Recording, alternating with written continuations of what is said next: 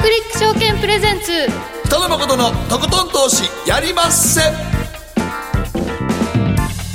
どうも皆さんこんばんは。北野誠です。そして。進行 MC の大橋ろ子です。そして番組アシスタントは。早乙女里奈ですどうぞよろしくお願いいたします。さあ今日は豪華です。株式アナリスト鈴木和之さんこんばんは。こんばんはよろしくお願いします。よろしくお願いします。そしてもう一方ラジオ日経鎌田新一記者です。こんばんは。よろしくお願いします。はい。このお時間にねあのご出演いただくっていうのはちょっと初めてですよね鎌田さん。鎌田さん初めてですね。朝の仕事が多いので、はい、夜はあまりマイクの前にいるってことがそんなに多くはないですね。ないですね。いつもなら本来なら寝ておられる時間。えこのあ間違いなく寝てます。間違いなく寝てる。10時半は寝ている時間ですね。ひょっとしたらおしっこに落ちてる時間かもしれませんけど。早いです早い第1回目のおしっこですねえー、ザラバではね大活躍のお二方に今日お二人にまあご出演いただくというのは本格的な業績相場スタートするということで、ねはい、えー、まあ今の国内企業決算どのような傾向と対策があるのかということを伺っていきたいと思うんですが、まあ、その前に今年の幕開けってちょっとびっくりしましたよね。アメリカとイランの間の緊張ですよね、はい、えー、それで本格的な調整になるのかなと思ったところ、えー、また株価は、えー、そうそう一番高いところに来てるというような。まあまあでも途中ねあのアメリカとイラン両方ともまあ大ごとにする気ないような感じになりましたんでねそうですね、うん、あの年明け本当どどこまでボラティリティが上がっていくんだっていう、まあ、マーケット動かないくせに世の中自体はすごく変動性が激しいなそうですね気がしましたねはいということで日経平均はアイランドリバーサルトップだなんて言ってねあの売り方がすごく色めき立ったんですけど、それをもうね、あの埋めちゃって上がってきましたからね今週でもう1か月ぶりの2万4000円乗せという日経平均の動きですもんね。そうですね。はい全体相場強そうに見えますが、個別でね業績相場どうなのかお二人に今日はじっくりと伺っていきます、はい、そしてマーケットのリアルでは総実総合研究所調査グループ上級主任研究員安田沙穂さんをお迎えいたしましてアメリカはプロフィットリセッションから脱却。へ2020年の牽引役はやっぱりテクノロジー企業かと。いうことで、うん、えー、テクノロジー強いですね。うん、日本も今今年はね半導体今すごい強いですもんねやっぱりね、去年の暮れからの流れがずっと継続してる継続してますよね。今ちょっと相場牽引してるのは半導体ですからね、ね。うん、鈴木さんにあの去年の、まあ、秋口にご出演いただいた時に半導体強いって話されてましたよね。10月に呼んでいただきまして、ええ、その時も流れとしてはそういう方向に行ってましたが、はい、私の記憶では、はい7月去年7月に、鎌田新一さんがラジオ日経の番組の中で、あのやっぱり TSMC ずっと月次ウォッチしてますが、されてますが、はい。まあ、そんなに持ち上げなくてもいいですけどね。あの頃からこうずっと言ってましたね今の場面でもあの10日にいつもその台湾の大きな半導体メーカーのあ、はいはい、あの月次売上高が発表されてるんですけれどもその TSMC という大きな台湾のメーカーの10月から12月の3か月の売上高これ1年前にと比較して10%増えてる。というような形なんで半導体の需要は出荷は好調ですよというのは、あのいいいい場面でありますね、ねいい側面ではありますね,、まあね、うん、去年の、ね、秋口ぐらいからがーっとそこを牽引して全体がね、良くなっているという印象ありますが。世界が救われたようなところがありますね、はい、米中貿易摩擦はあれで吹き飛ばされたところが瞬間ありますので。はいここからどう変わっていくのかということを含めまして今日はじっくりとお二人にもお話を伺ってまいります、はい、えそして今日の皆さんからの投稿テーマ自分の年齢を意識する瞬間ということで、まあ、トイレに起きるとかね。はい、はい、もうすぐに毎日意識してますね そのあたりはね。朝起きる時間がだんだん早くなるですとかね。そういうもんですかね。はい。ついこう早起きになるとかね。あの夜2回ぐらい起きちゃうとかね。いろいろこう感じる瞬間。だんだんそれが早くなってくると今ぐらいの時間に起き始めたりとかね。寝たばっかじゃんっていうね。寝る前に言ってください。それは寝れてないってことじゃないですか？はい。いろいろありますけれども皆さんどうぞいろいろ送っていただければと思います。ではこの後誠とひろ子の週刊気になるニュースから早速スタートです。北野誠のとことん投資やりまっせ。誠さんより私についてきなさい。わかりましたこの番組は良質な金融サービスをもっと使いやすくもっとリーズナブルに GMO クリック証券の提供でお送りします。誠とひろこの週刊気になるニュースさて、ここからは、誠とひろこの週間気になるニュース。今日一日のマーケットデータに加えまして、この一週間に起こった国内外の気になる政治経済ニューストピックなどをピックアップしてまいります。まずは今日の日経平均です。108円59銭安、23,916円58銭で取引終了しました。今日は100円超安いという展開でしたが、まあ、年明けの下落からの回復というのも、これまでかなり勢いがありましたよね。そうですね。はい。ただ、2万4000円の大台に突っかけたところで、はい、やっぱり少しスピードが落ちたなという感じははっきり出てますね。はい、ここをしっかりと終値で抜けて、えー、高値更新できるかどうかってところが問われますかね。普通、大台を変えるって時は、えー、やっぱり1回、2回、3回ぐらいトライして、はい、抜けては割り、抜けては割り込み、何回かトライしてようやく抜けるっていうのが、うん、まあ、常道なんですけどね。はい。はい、1回や2回で抜けてこないですから、ね、そうです、ね、何回か打たされて、下がって、バンといくというパターン、陽線が立つって感じですから。ただ今日でもあるでしょ。あの、米中の、あの、契約の、あれが全容が出てこないとみんなちょっと怖いでしょうからね。そうですね。今日1月15日が署名の日というふうに、ね、そう。で、しかも署名の内容があんまりほとんど報道されてないんで、はい。どういう内容で、こうね、サインするのかっていうのが、一部合意っていうのはどういう内容なのかよくわからないんでね。はい。ね。まあ、知財、知的財産をどこまで中国に守らせるのか。そうですね。で、中国はアメリカの農産物をどこまで輸入していくのかとか、うん、まあ、細かい数字が多分これビシッと出てこないと、なかなか踏み切れないですよね。はい。はいしかも今日報じられたところによりますと、アメリカの財務長官が第2段階の合意まで既存の対中制裁関税は継続するという報道もありましたので、うん、あれ、思ったよりこう楽観していたら危ないのかなというムードも今日は広がったのかなと、うん、若干ありましたね。えー、思われます。えそして、えー、アメリカの株価ですが、ダウ平均昨日は32ドル62セント高、28,939ドル67セントで取引を終了しました。まあ、米株こそ強いということなんですけれども、まあ強いですかね。まあ、アメリカの株はこれ、史上最高値という状況ですからね。は い、で、後で安田さんの話の中でもポイントになってくると思いますけど、はい、要はアメリカの企業っていうのはこれ、12月期決算企業が多いわけですよね。はい、で、2020年の12月期のこれから1年間の業績見通し。はい、えここが、えー、今のアメリカ株の牽引役になってるわけですよね。今年は良くなる。はい、えー、この今年は良くなるというのが本当に良くなるのかどうか、えー、どのぐらい良くなるのか、それが距離を決めていくんじゃないですか、株価の。はい、はい、今日は番組後半では安田さんにね、アメリカの企業についてもいろいろとお話を伺ってまいります。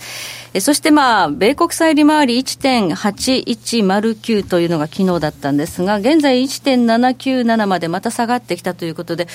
ちょっとね、あの、一時期、金利は底入れして上がっていくトレンドにあるのかなと思ったんですが、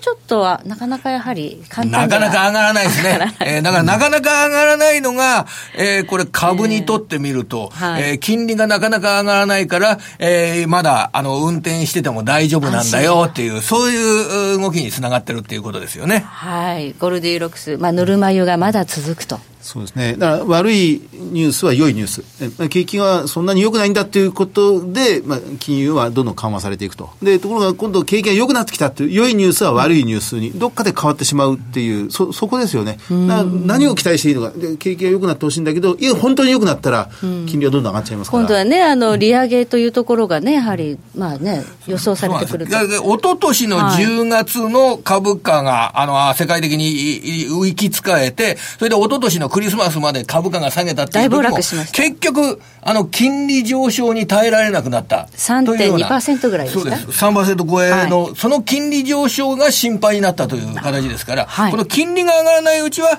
あ株価も長持ちするんじゃないかっていうのが一般的なね、やっぱり、やっぱり金利でしょうね。うん。はい。ということで、まあ、このね、アメリカとイランの、まあ、対立というのは、開戦は避けられたものの、え世界のこの冷戦の構造というのは、ちょっと不安心理からまた債券市場にね、資金がこう向かっていくと、金利はなかなか上がらないというような、そういう流れもありますね。ね今年はやっぱりヨーロッパですよ。はい、それでヨーロッパ、ラガルド体制になってヨーロッパで、ドイツの金利がもう下がらないぞっていうような形になってくると、ドイツの国債を買おうという動きが出てきますからね。はい、その場合、ドイツの国債を買おうっていう動きになってくると、じゃあアメリカの国債からドイツの国債にお金が移るというようなこともありえますし、そうするとアメリカの金利が、今度は上がるというような場面になってくるので、えー、これは、あの、ECB 理事会などが来週ありますけれどもね、えー、あの、どういう、あの、EC、あの、ヨーロッパの方の金利動向というのは、これも注目されると思います。新総裁のね、まあ、手腕というのがね、どういったものなのかということも今年は大注目そうです。イタリアからフランスに総裁が変わって、はい、えー、それで、えー、金融政策がどう変わるかっていう、はい、これ実は注目点だと思いますよ。はい。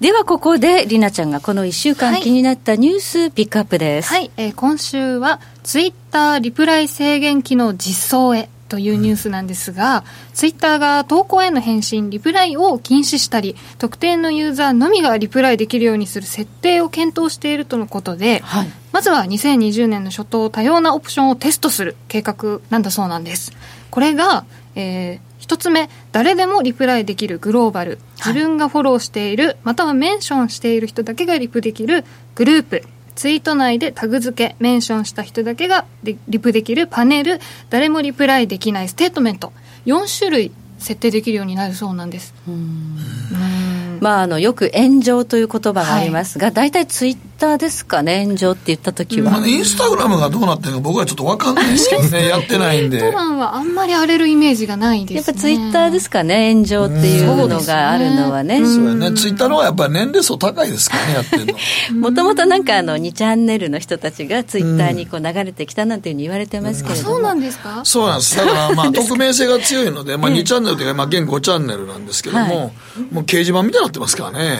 ある種の。はい。まあ、その炎上したりこう、ね、やっぱそれでやめてっちゃう人がいるようだとあれだから、いろいろツイッター社も考えるってことなんですか、ね、いや、多分そうでしょうね、なんかもうだからみんながバッシングするとかいうことが広がりすぎたら、ツイッター社の思ってたことではなくなってるんですよね、多分。うんやってらっしゃいますか？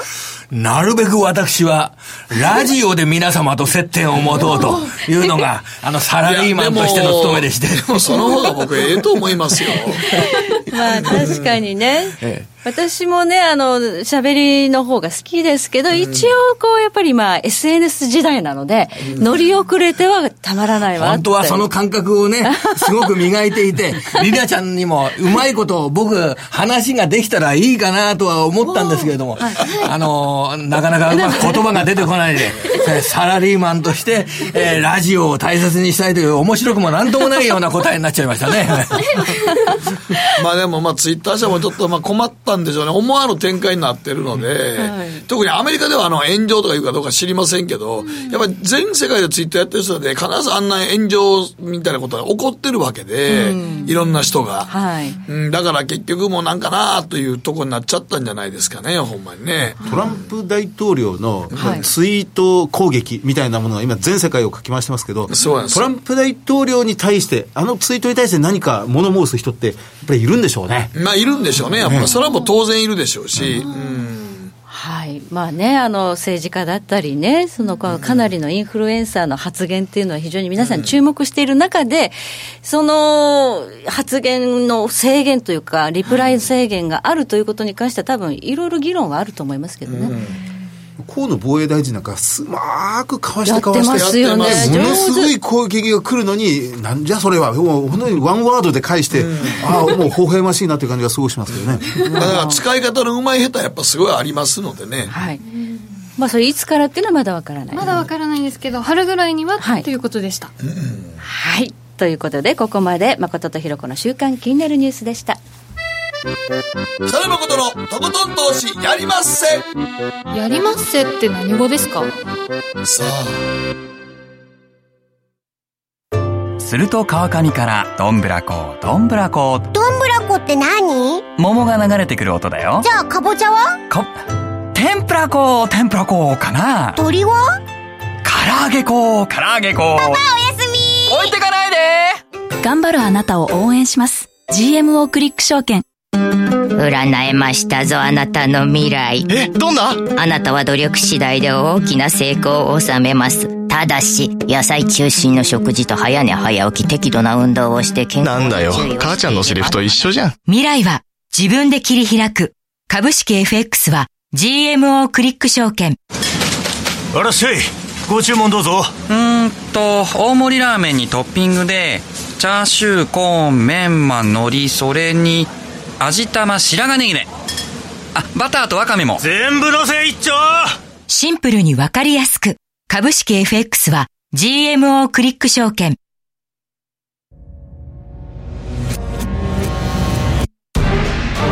北野誠のとことん投資やりまっせ。誠さんより私についてきなさい。わかりました。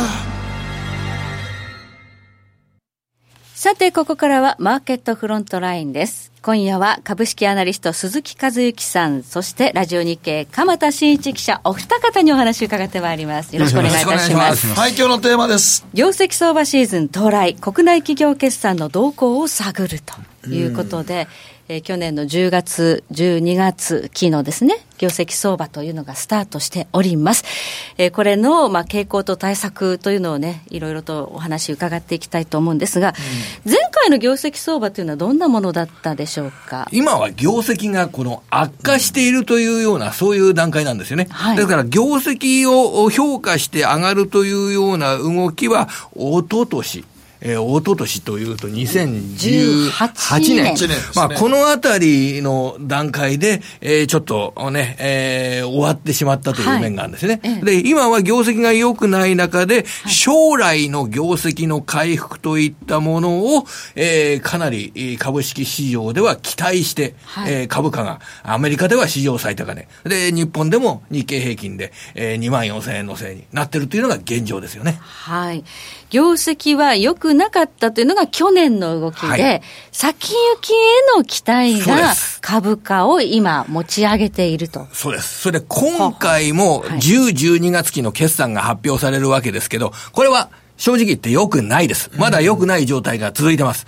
あの、半導体は、あの、北野さんのお話にもありましたが、半導体はもう強いです。絶好調ですよね。あの、台湾の、はい、TSMC という半導体メーカーの10、12月期の売上高もう公表されてますけど、うん、1年前に対して10%増加するという状況になりました。はい、ただ、あの、もっと影響が大きいのはやはり自動車なんですよね。自動車業界。えー、これは中国における自動車の販売台数っていうのがですね、10月から12月平均で、えー、だいたい 3. 5%ぐらい、あの、減少するという結果になってます。はい、えー、そこで、えー、日本の自動車メーカーなども、この、の自動車に関連する企業なども、相当10、12月期、あの、厳しい決算内容になるというのは覚悟しなければいけないと思います。自動車裾野が広いですから影響大きいわけですね。そうです。電子部品なども、はい、あの、半導体が強いので、スマホ向けは回復色が出てくるけれども、自動車向けがなかなか伸びないなということを再認するような、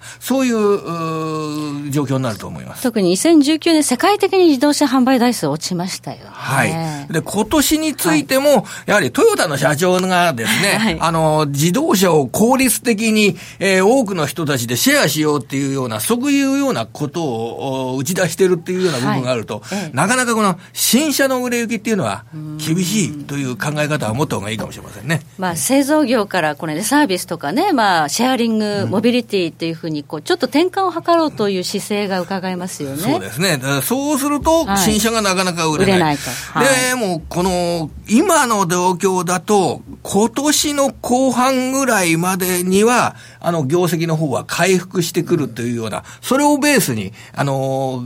投資家は見てますから、ズバリポイントを申し上げますと、今回10、12月期の決算が発表されるわけですけど、12月本決算企業、はい、いわゆる3月期決算が日本の場合多いんですが、はい、すね、12月の本決算企業、はい、こちらの2020年12月期の業績見通しが回復するのかどうか、ということを確認する。はい、これはもう一大イベントだと思います。12月本決算企業だとね、あの、タイヤのブリヂストンですとか、バイクのヤマハ発動機。あ、あの辺ですか。ガラスの、えー、朝日ガラス、はい、AGC という名前になります。ね。AGC、AGC、朝日ガラス。えー、それから、まあ、顔や資生堂などがあるわけですけれども、このあたりの特に自動車関係の会社など、ガラス素材でもいいですね。それが、えー、後半、今年度の後半に、今12月期の後半に業績が回復していくことが確認されるかどうか、はい、これ見通しとして経営者が出してきますから、はい、ここが大きなポイントになると思います。はいあの、今、鎌さんが指摘されたのは、お、大体グローバルな企業が多いですよね。ね。半導体自動車、ええ。まあ、製造業。で、ね、私はですね、まあ、あの、あえて対、対抗軸を出すわけじゃないんですが、やっぱり内需系の小売企業が、うん、今、2月、8月決算企業が、はい、まあ、ちょうど決算を出してきたところで、まあこ、こっちの方についつい目がいってしまうんですけどね、今の小売というか、消費の現場が、もうガタガタなんですよ。うん、相当厳しい。あの、50区、60区ぐらいのそのダメージを今受けてる。えーまあ、消費税引き上げ、それから、えそれ増税ですね、それからあの暖冬、雪が全然降らないという、そう冬物売れないわね、そうですね。冬も売れなかったですからね、それからやっぱり秋にあったあの台風の被害が、やっぱり思ってる以上に相当長引いてる。はいで、さらにはこの香港の、はい、まあ、な内戦のようなもの、はい、韓国の不買運動というものがあったりなんかして、で、そそれから、このお正月9連休で、うん、まあ、意外と海外に出て行ったりします。あるいは秋に、あの、まあ、盛大なワールドカップ、うん、ラグビーワールドカップがあって、はい、家の中にこの閉じこもってテレビを見ていたとかですね、あまり表に出なかったとか、イベントがあると、で、賃上げが進まない、ボーナスが減らされた。で、残業代がカットされてるっていう。でも注目してる割には、かなり悪い 環境の話をしてますね。60区、70区、80区ぐらいの状況で、で、で、ところが今回出てきてる小売決算は、思ってる以上に結構良い。はい。かなり良いという数字が、例えば、あの、え、あの、数字で言うと、米田まあ、ホールで、米田コーヒー。はい、あの、これ第一半期の決算は、経常5%で、5%株価どんどん今上がってる最中なんですけどね。はいえー、あとは、えっ、ー、と、ビッグカメラ。はい。銘柄コード3048。これが第一半期、やっぱり、えー、5割近い増益。うん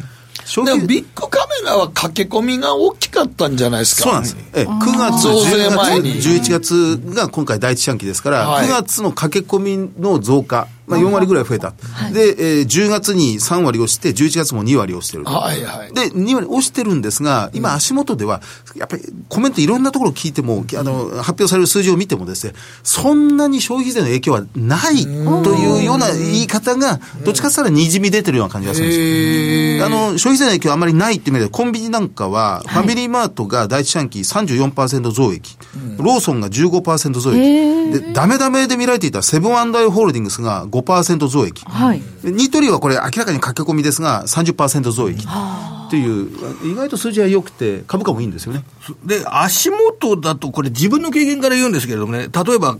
あの、5%還元っていうのがありますよね。そう、キャッシュレスの5%還元のポイント還元は大きいですよ。あれ結構大きいと思うんですよ。えあの、500円で5%還元出ると25円。それで、あの、クレジットカードで払うと1%、あの、ポイントが、クレジットカードの会社から還元される部分がありますから、5%プラス1%で6%になるじゃないですか。で、500円に対して30円っていうのは、積み重なるとすごく大きいというような部分なんかもあるんじゃないでしょうかね。やっぱりこれ、まあ、キャッシュレスでポイント還元するって、まあ、今回政府の政策、まあ、対抗策ですけど、これ、これは今のところうまくいってるようなところがありますけどね、想定以上にこの税、税、税金の支出が増えてしまって、何のための増税か分かんないなって言われたりなんかしますが、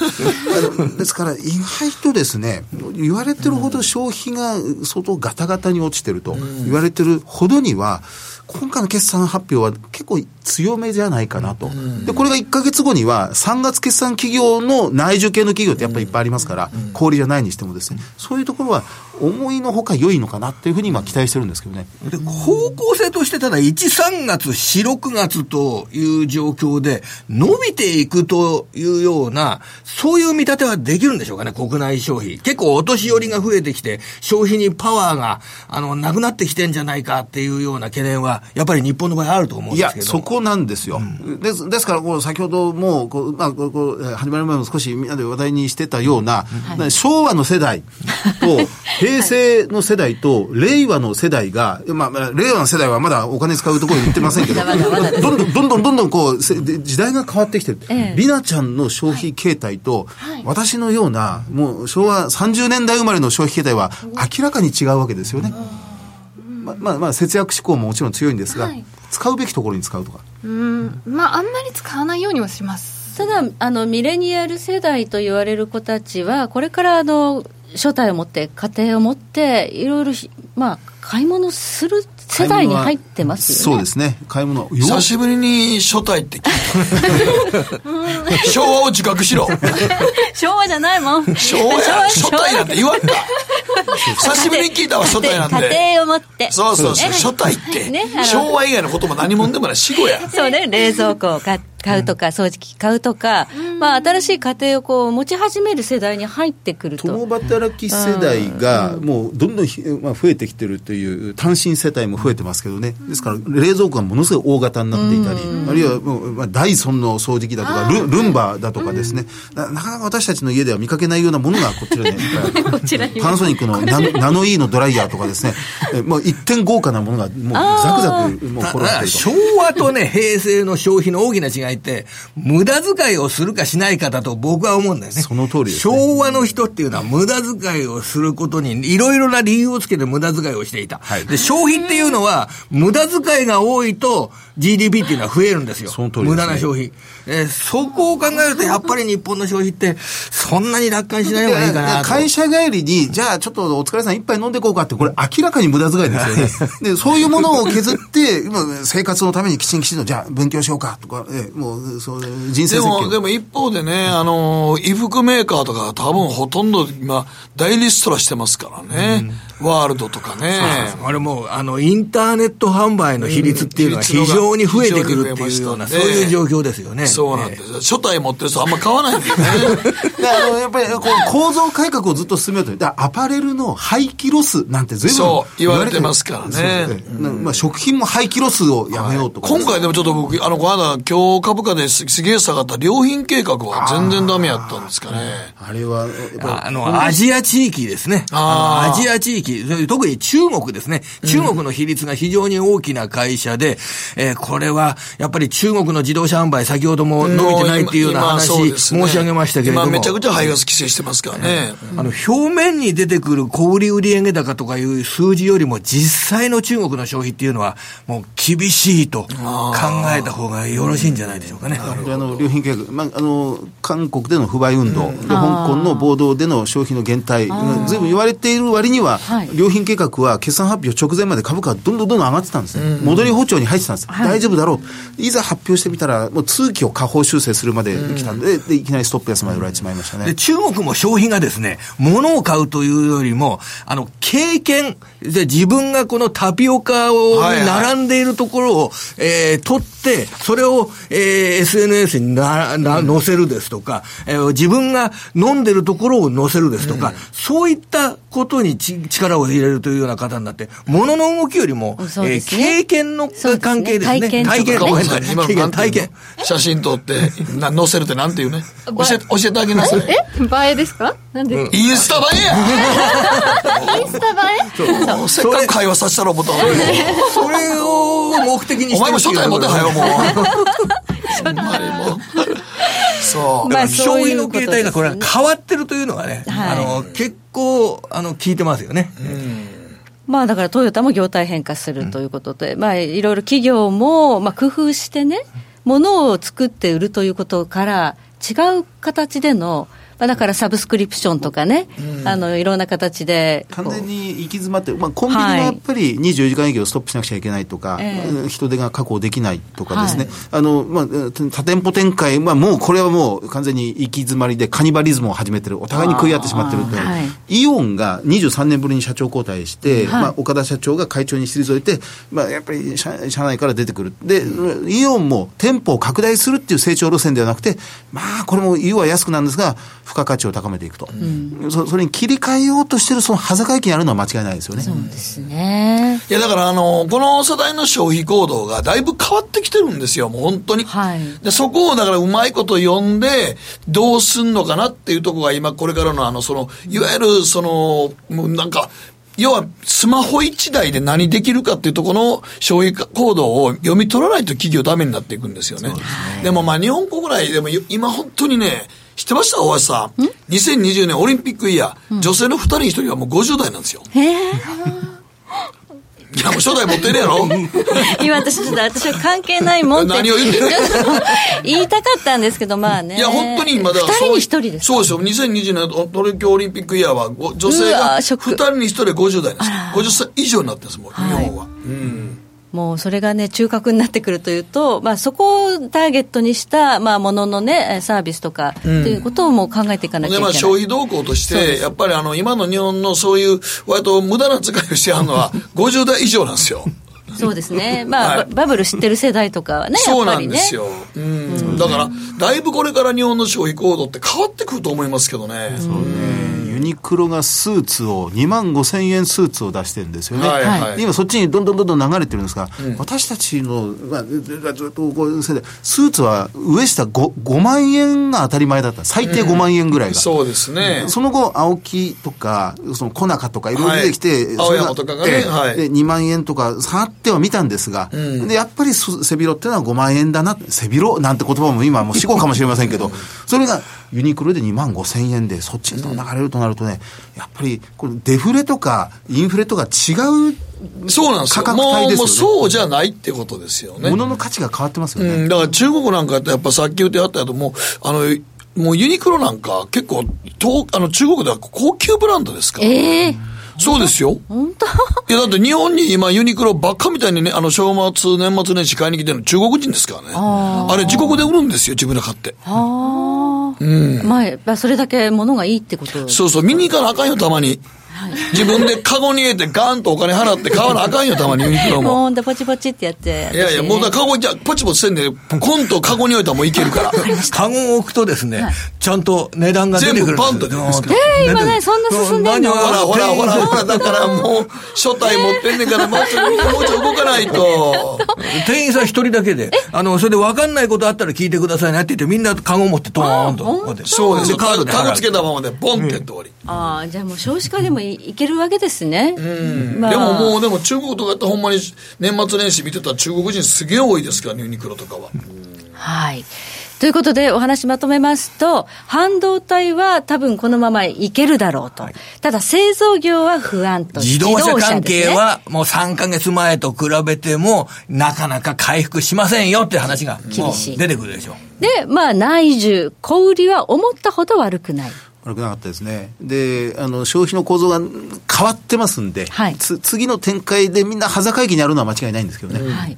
そうすると、まあ、ここからの業績相場、まあ、注目して、まあ、株価を追いたいなというか、まあ、ここから、まあ、どう、どうでしょう？後出しじゃんけんで OK です。決算出ました、ドーンと変わりました、そこから乗って私は大丈夫だと思うんですよ、はい、続くそういうトレンドがですね、はい、下がったものよりはあ、買われたものにさらに上乗せしていくってもいいんじゃないかなと、まあ、月並みな言い方になりますけど、えー、この業界なら大丈夫という、そういう世の中じゃないですね、はい、あの小売り一つだけ、今日盛り上がって、小売り一つだけ取っても、えーまあね、いける消費といけない消費、これはもうすごく分かれてくるっていうことですから。はい、はい50代以上を、ちゃん、50代以上にガーンと訴えて、売り上げ増やす会社もあれば、えー、20代の人を、心を捉える会社もありますし、えー、一つ一つでまた違うと。そうやだってあれやな、ファストファッションの一つは、どうやって H&M やったっけ？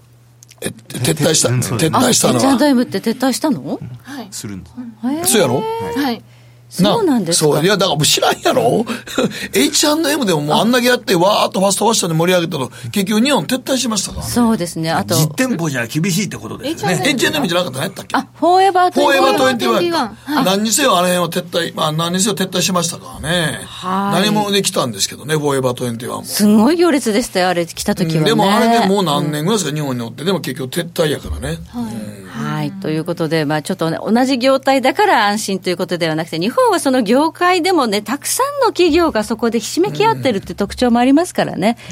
家電にしてもいろいろありますしね。自動車も多いですしね。オーバーストアなんてよくやります。はいそれがまあ少しこう淘汰されていく流れにもあるのかもしれないということで、うん、しっかりと決算は見極めていきたいですね。はい、はい、ということで時計のあれは11時4分を回りました。今日は鈴木和之さん、鎌田新一さんにお話伺いました。ありがとうございました。ありがとうございました。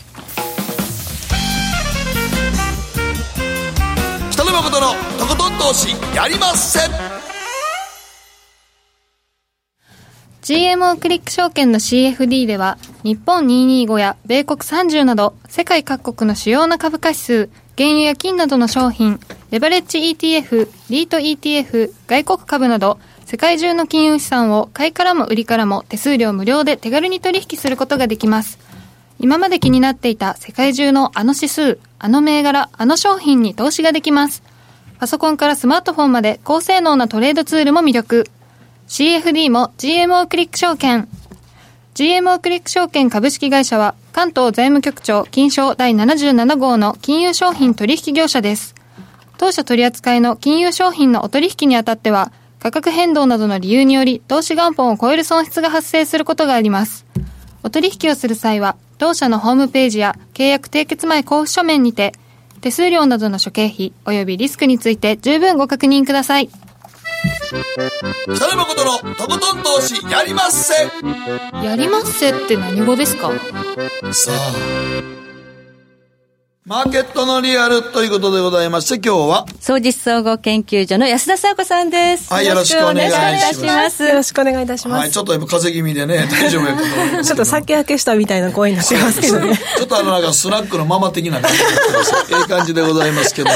さあ、今日のテーマ何でしょうか、大橋さん。アメリカはプロフィットリセッションから脱却へ2020年の牽引役はやっぱりテクノロジー企業かと。はい、今ちょっとあのね、フォーエバー21は話題になってる。アメリカはまだあるんですか、アメリカはまだ一応あるんですけれども、はい、あと日本で入ってきました。が、アメリカンアパレルだったりですとか、うん。うん、やっぱりあの割とそのアメリカ産でっていうようなブランドも、うん、もう破産申請をずっと行ってきててですね、女性の服飾関連なんかも相次いでますね。あの、うん、前にあの結構リテールアポカリプスみたいな話をしましたけれども、うん、割とやっぱりこの撤退している、もしくは旗艦店を撤退させている企業っていうのは、やはり服飾関連が服飾関連は今、強いですね。競争力がやはりなかなか維持できないですよね。うん、そうですね。その代わり、破産申請した後に、うん、あのポチるとおっしゃってましたけど、オンラインだけで展開している企業は増えてきているというのは事実としてあります。そうですね。だから大橋さんみたいに服は全部ポチってる人は。ポチってるポチってる人は、割とあの、あんまり世間の動向あんまわからないんですよ。え えー、だってカゴ乗せるだけでも生産しちゃうんだ。すごいね。ユニクロはね。えー、はい。しかもね、あの、アマゾンなんかの返品商品を、例えばコールズっていうね、うん、えー、っと、いわゆる中低所得者向けの百貨店で受け入れるとか、そういったサービスも増えてきているので、うん、まあだから、オンラインの受け皿を機関店がやってくれるというようなシステムの構築っていうのもね、一つその破産申請した企業の、まあ、まあ、バックグラウンドといいますかね。だから多分、これからだからどういう、あの、まあ、服飾メーカーなんかも、あの、システムをどうするかとか、消費者動向をどう受け取ってどうするかっていうのは、すごい難しい問題だと思いますね。日本の今、服飾産業、ほぼ今もうダメになってきてるんで、もうポチる人ばっかりなんで。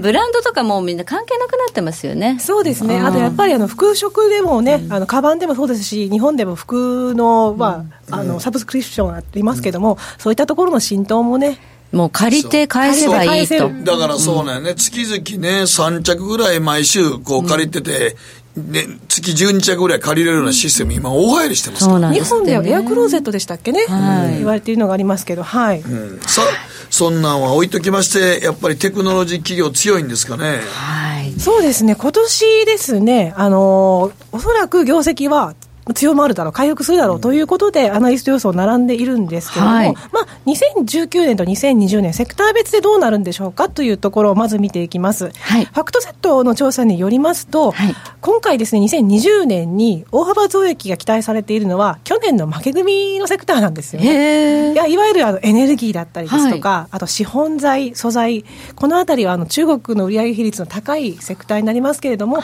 こういったところが、まあ、プラスに切り返してくるというところで、で、2020年の好業績が期待されているというところがあります。米中のね、まあ、通商交渉も少し歩み寄りの姿勢があるということで、巻き返すと。はい、そうですね。はい。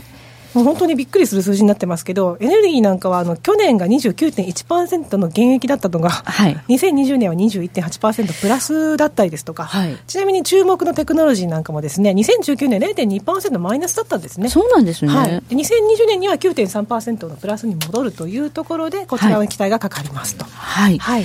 そして今日のまあテーマであるこのプロフィットリセッションという定義なんですけれども、これは？はい2期連続で減益ということですね、はい、実は2020 2019年につきましてはですね4期連続つまり1年を通じて減益だったというのがあのファクトセットの数字として現れています、うん、というわけで、まあ、給付用給与、まあ、10、12月期の決算というのはまだちょっと弱いんですね、うんうん、で、えー、減益見通しとしてに S&P500 一株利益伸び率はですね2.0%というふうに予想されています、はい、ただし2020年になってきますとえー、第1クォーターはですね4.6、第2クォーターは6.4と、右肩上がりになってくるというところで、まさにあの鎌田さんがおっしゃってたように、業績相場先取りですね、はい、こちらでちょっと株価も、アメ株もですね上がってきてるのかなというふうなことが見て取れます。は良くなかったのに、これから良くなるだろうということで、今の株価があるということですか、ね、まあ、アメリカ人は楽観的ですからね、またね。はい。というところなんですけれども、あのすでにですね1月10日までに19社決算発表してるんですけれども、そこでもですねいわゆる企業の底打ちというものが確認されまして、はい、あの悪材料として挙げられている例えばドル高だったりですとか賃金上昇天候要因ですね、はい、あと関税貿易。こういった言葉の登場回数ってえー、第3クォーターと比べて減ってるんですよね、そこまでこう言及するほど懸念材料ではなくなったという一つの表れかなというふうに思われます。はい、例えばドル高につきましてはですね、まだ回数多いんですけど、はい、前回はですね、11回だったのが今回8回で、ちなみに関税貿易も前回5回だったのが今回3回減ってますし、あ7回から5回減ったのかな、減ってますし、結構ですね、あの割とポジティブな見方が増えてきているのかなというところが、こちらで見て取れます。はい。はい、2019年は結構悲観的だったってことですね、逆に、ね、そうですね。それがだいぶ薄れてだいぶ薄れてきたということになります。はいはい、それ今度ですね、えっ、ー、と、第4クォーター、2019年の10、12月期の決算を見てみましょうというところで、あの、利益見通しですね。一株利益の見通しを見てみます。こちらですね、ポジティブ見通しとネガティブ見通しの数っていうのをお示ししてるんですけれども、うんえー、このポジティブ見通しは何かと言いますと、えー、決算発表の前に、業績見通しとして、その対象企業が、その利益見通し出しますけど、それがアナリスト予測値を上回った場合、アナリストが予想するわけですね、ねまずね。事前にね、はい、それを上回るような見通しを出した。ということに対してポジティブな見通しというふうに判断して、はい、それと逆の場合はネガティブというふうに捉えますけれども、はい、このポジティブな見通しを示した企業がですね、えー、34社、発表した企業107社のうち34社だったんですね。で、この34社っていうと少ないようには聞こえますが、はい、5年平均32社なので、ちょっと上回ってきてますと。じゃあいいんですね。いうことなんですよ。ええ、で、その中でどんな企業が多かったかと言いますと、やっぱりあのテクノロジーなんですね。はい、34社のうち20社テクノロジーほとんどそうじゃんっていう。ほとんどそうなんですよ。で、やはりそのポジティブだったセクターっていうのは実はテクノロジーだけなんです。ああ、そうですか。なのでその半導体の調整サイクルがいかに収容してくるのかっていうところはこういったところでも現れるかなと思われます。はい。しかもですね、そのポジティブ見通しを発表したテクノロジー企業なんですけれども、はい、20社と申し上げましたが、これまだ1月の初めの段階で20社なんですよね。はいはいで、この20社っていうのはですね、2018年の第2クォーターの水準なんですけれども、はい、これ何かと言いますと、米国が対中追加関税を発動する前の水準ですね。はい。ここのまで戻してきてますと。はい、で、今まで一番多かったのは2018年の第1クォーターで、はい、いわゆる法人税減税なんかがね、導入されたその時期ですけど、この時25社だったんですよ、はい、もしかするとこれ、上回るいいじゃないですか、はい、数になるかもしれないというところで、はい、テクノロジー企業の業績、まあ、その企業自体も見通しについてはかなりポジティブになってきたということが、こちらで現れます。はい、はい、では、製造業はいかがでしょうか？先ほども話題になってましたけど、まあ、そのね、あの、企業業績がこう強くなるであろうという一つの背景としてはね、マクロ環境がありますけれども、はい、いわゆるその製造業の PMI、こちらも底打ちの兆しがようやく見えてきました。というところで、ね、ようやく。ですね。えーちょっとあの ISM の製造業景況指数は、ね、弱いんですけれども、アメリカのね、はい、アメリカですね。でも、まあ、この PMI っていうのは、はい、えー、まあ、グローバルからアメリカから欧州からね、はい、とにかくグローバルとヨーロッパが先行して下げてたね、去年は。そうですね、中国なんかも良かったんですけど、はい、グローバルにつきましては2か月連続で分岐点確保してますんで、はい、ちょっとこちらもいいですし、中国自体もですね、はい 最新とあの国家統計局2つありますけれども、こちらもちゃんと分岐点戻してきているので、はい、やっぱりちょっと全体的に良くなってきているのかなというところが現れてます、はい、ユーロだけね、相変わらずなんか分岐点11か月連続で割り込んでますけれども、ヨーロッパはダメですね。ヨーロッパダメですが、こちらもですね、ちょっと底打ちの兆しが見えてまいりましたので、はい、やはり世界景気全体的に2020年というのは回復基調にあるのかなと、製造業から考えられますね。はい、はい。そうすると、まあ、設備投資なんかもまた回復して。そうですね。ええでアメリカの設備投資なんかもですね底打ちのサイン点灯してます、いわゆるあの各連銀の、えー、製造業景況指数っていうのがありますけど、うん、その中に6か月先見通しっていうのがあるんですね、はい、それの指数を見ていきますとこちらニューヨーク地区連銀とフィラデルフィア地区連銀のダラス地区連銀例えばその、まあ、テクノロジー関連からエネルギー関連まで特に幅広く網羅している地区連銀の数字になりますけど、はい、こちらですね24.6になりましてですね、うんえー、対中追加関税第4弾を発表する直前の7月の水準を回復してきているとい。うところで、はい、やっぱり最悪期は出してきたのかなとい。うところが見て取れます。はい、で設備稼働率と割とその連動性があるんですけれども、はい、設備稼働率の改善と合わせて、こちらの設備見通し投資見通しも上に向かってきているので、このままちょっとまあ、底入れして、緩やかに回復してくるのかなというふうな想像が働きますよね、と。はいまあ、そうやって、まあね、景気の回復の兆しが出てくるということになると、まあ、お金も動きますよね。お金も動きますね。はい、実際に、米銀のですね、はい、企業向け貸付というのもですね、うん、少しずつですが、回復の目が、はい、見えてまいりました。はい。あの、昨日ですね、JP モルガンとウェルズ・ファーゴ、決算発表しましたけれども、JP 良かったんですよ。かったですね、すね。まあ、そもそもトレーディング収入が良かったというところではね、あの昨年の2018年の第4クォーターがボロボロだったので、まあ、そういった意味ではまあ無名なるかなですが、意外とですね商業銀行向けの部門、つまりまあ企業向けの貸し出しがですね、伸びてきていますと、ねはい、今まで家計だけが伸びてきていると言われていましたが、うん、10、12月期にやっぱり米中のね、貿易協議でちょっと進展も見られたというところで、はい、やや安心感が出てきたのかなというところで、第4クォーターですね、あの、こちら、前年比で見た融資の伸び率も、ちょっとね、明るい兆しが見えてまいりました。JP モルガンは1.5%プラスで、3期ぶりに1%台を回復するという。はい、いつまでも米中どうなるかわからないわからないって言って動かないわけにいかないですもんね。いかないということなんでしょうね。はい。兆しが見えてきたら動き出したでも、でもそう考えると今ね、うん、今の安田さんの話総合すると、はい、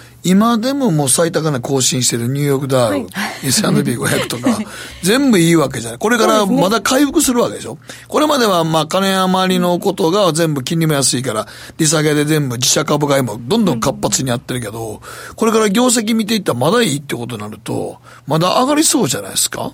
全然、あの、頭打ち感ないですよね、今の話聞いてると。だから、あの、バブルというふうにおっしゃる方もいるんですけれども、はい、その、まあ、EPS とか見てても、別にそんなに加熱感があるわけじゃないでしょ。いや、つまりバブルっていうのは、なんか、その、何かが過大評価を勝手にしすぎて、いろんなもんがわーっと広がっちゃうことがバブルだけど、実態がないっていうのはバブルでしょ。これ見てると実態があるわけでしょ。そうですね。そうなんですよね。実態があったらバブルじゃないですからね。はい。うん。そうなんですよ。だからこれはもしかしたら株価はもっといくかもしれない。そう。だからいきそうですよね。今ね、2万9000円のところでちょっと壁にぶち当たってますけれども、はい、こちらもちょっとね、あの、まあ、いろんなショートのポジションなんかも入ってくるんで難しいところは確かにありますが、はい、まあ、突破していく、簡単に突破してくる可能性も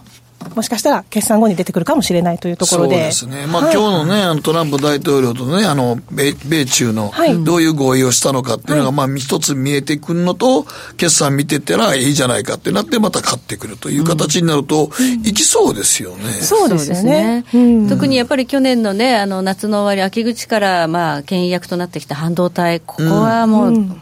まあ、まだまだ強いっていう、ね、そうなんですよ、で結局、世界の半導体売上高見てましても、はい、2019年は12.5%のマイナスで4090億ドルという数字が見込まれているんですが、はい、2020年はですね5.9%のプラスと、うん、4330億ドルで回復すると言われてるんですよね。回復するんですよ。で実際に12月に発表されました、例えばマイクロンですとか、グロードコムの決算ありましたけれども、うん。こちらですねあの、ちょっと実は見通し、えー、市場予想より上回ってくる数字が出てきてまして、例えばマイクロンだったりしますと、はい、あの中国の売上比率5%なんですよね。はい、であすみません。13%なんですよ。でブロードコムは5%なんですけど、そういったところが見通しを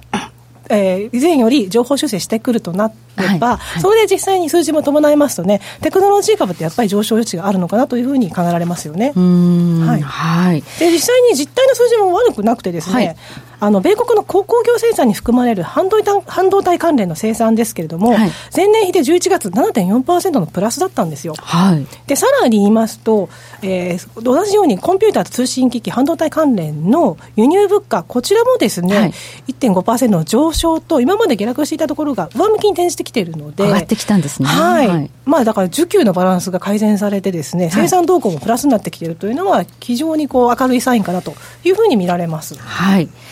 で即指数なんかはね、かなり上がってきたっていうふうに、そうですね、言われてますけれども、はい、世界の半導体売上高とソックス指数の伸び率、前年比で見てみましても、やっぱちょっとソックスね、あの先取りしすぎて上昇、上振れしているようには見えますが、やっぱりでも半導体の売上高がプラスにこう切り返していくタイミングっていうのを見ながら、ソックスもね、上昇しているようなふうに見えますよね。はい。ということで、まあ、このセクターがまたどんどんどんどん伸びていくということが牽引して、まあ、株価もどんどん上がっていくというのが今年のシナリオなんでしょうか。やっぱりテクノロジー企業というところの上昇というのはもうこれ必要不可欠と言って過言ではないと思いますが、そのテクノロジー企業といえばやっぱりあのファングですとか、はい、あの辺ですよね、えー、でこの辺確かに上昇していまして2019年まず見てみますと、はい、例えばアップルですね、はい、90%近い上昇を遂げたんですよね。アップルどこまで86.2%です2019年ほらやっぱりアップル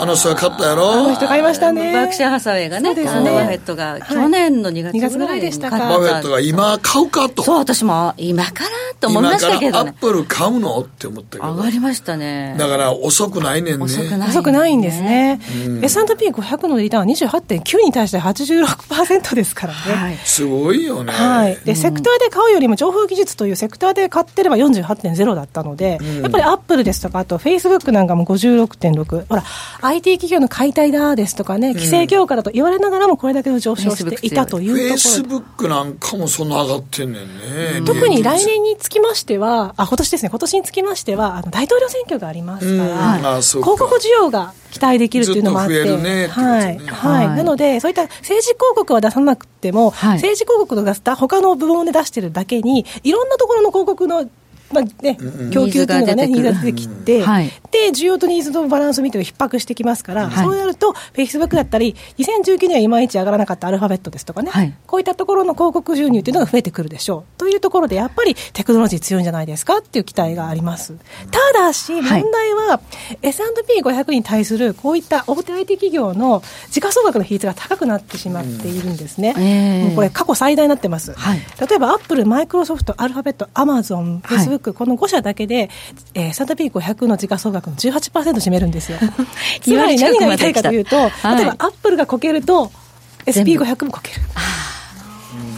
隙間、寄与度が高いということでもありますからね。はい、はい、ということで、まあ、アップルどこまで行くんだっていう感じはありますが、自社株買いも結構やってますし。ね、やってますからね、まあ、そういった部分もありましてですね、うん、ちょっとこの IT 企業ですとか、テクノロジー関連というのは、倹約としては注目されますが、はい風をね、くしゃみをしたら、はい、あの会社がくしゃみをしたら風邪をひいてしまうというようなね。じゃあ、このセクターがこけると、まあ、インデックスもどんと下がる可能性がある、はい、そのあたりには注意したいということですね。はい。えー、ここまで、えー、安田佐和子さんにお話伺いました。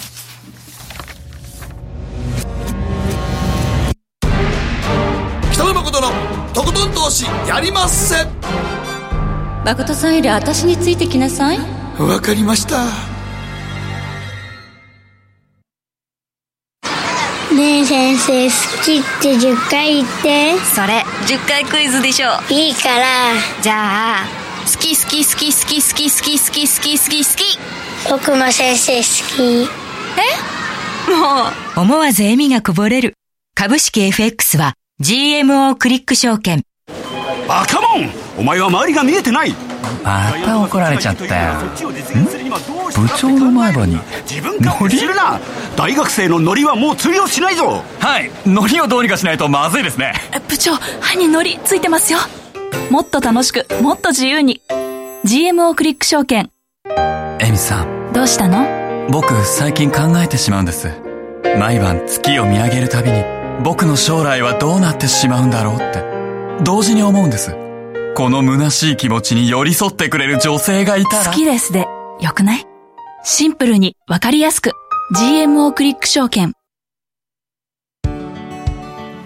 さてここからは皆さんからいただいた投稿を紹介していきます。今日のテーマ自分の年齢を意識する瞬間。はいえー、金星連発の大相撲さんから副業で学習塾の講師やってますが以前は勉強できる子が目指す職業は医者弁護士。その分野に強い大学に進学させるカリキュラム組んでたんですが最近は医者の過労,、えー、過労労働数も増えていて食べていくのに大変な弁護士も出てきて、はい、優等生の目指す職業も変わってきました、はい、ある優秀な生徒からやっぱり一応稼ぐには YouTuber とか 企業方が投資家ですよね。やっぱりそういう話。私もその方向に進みたいです言われ時代が完全に変わったというか自分の年を感じる瞬間でした。でも大学出て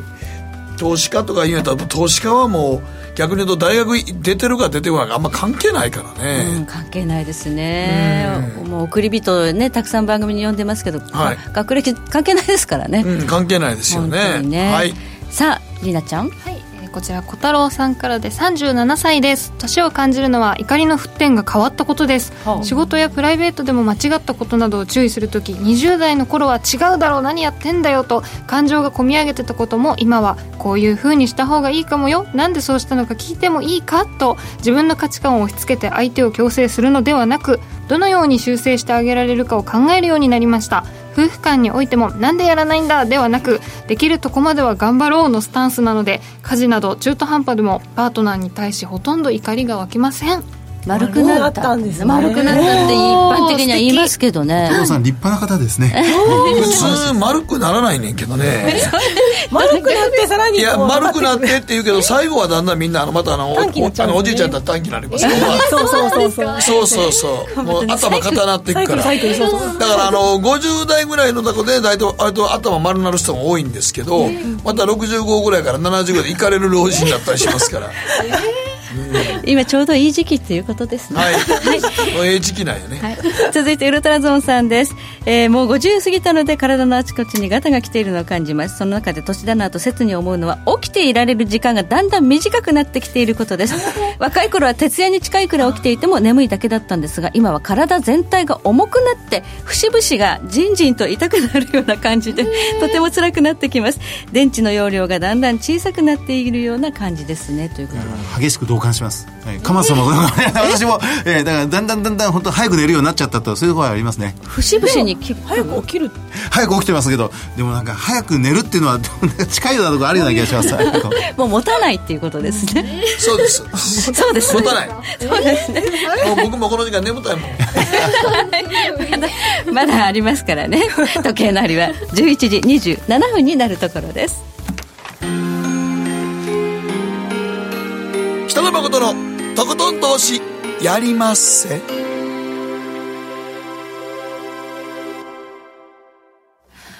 この番組は良質な金融サービスをもっと使いやすくもっとリーズナブルに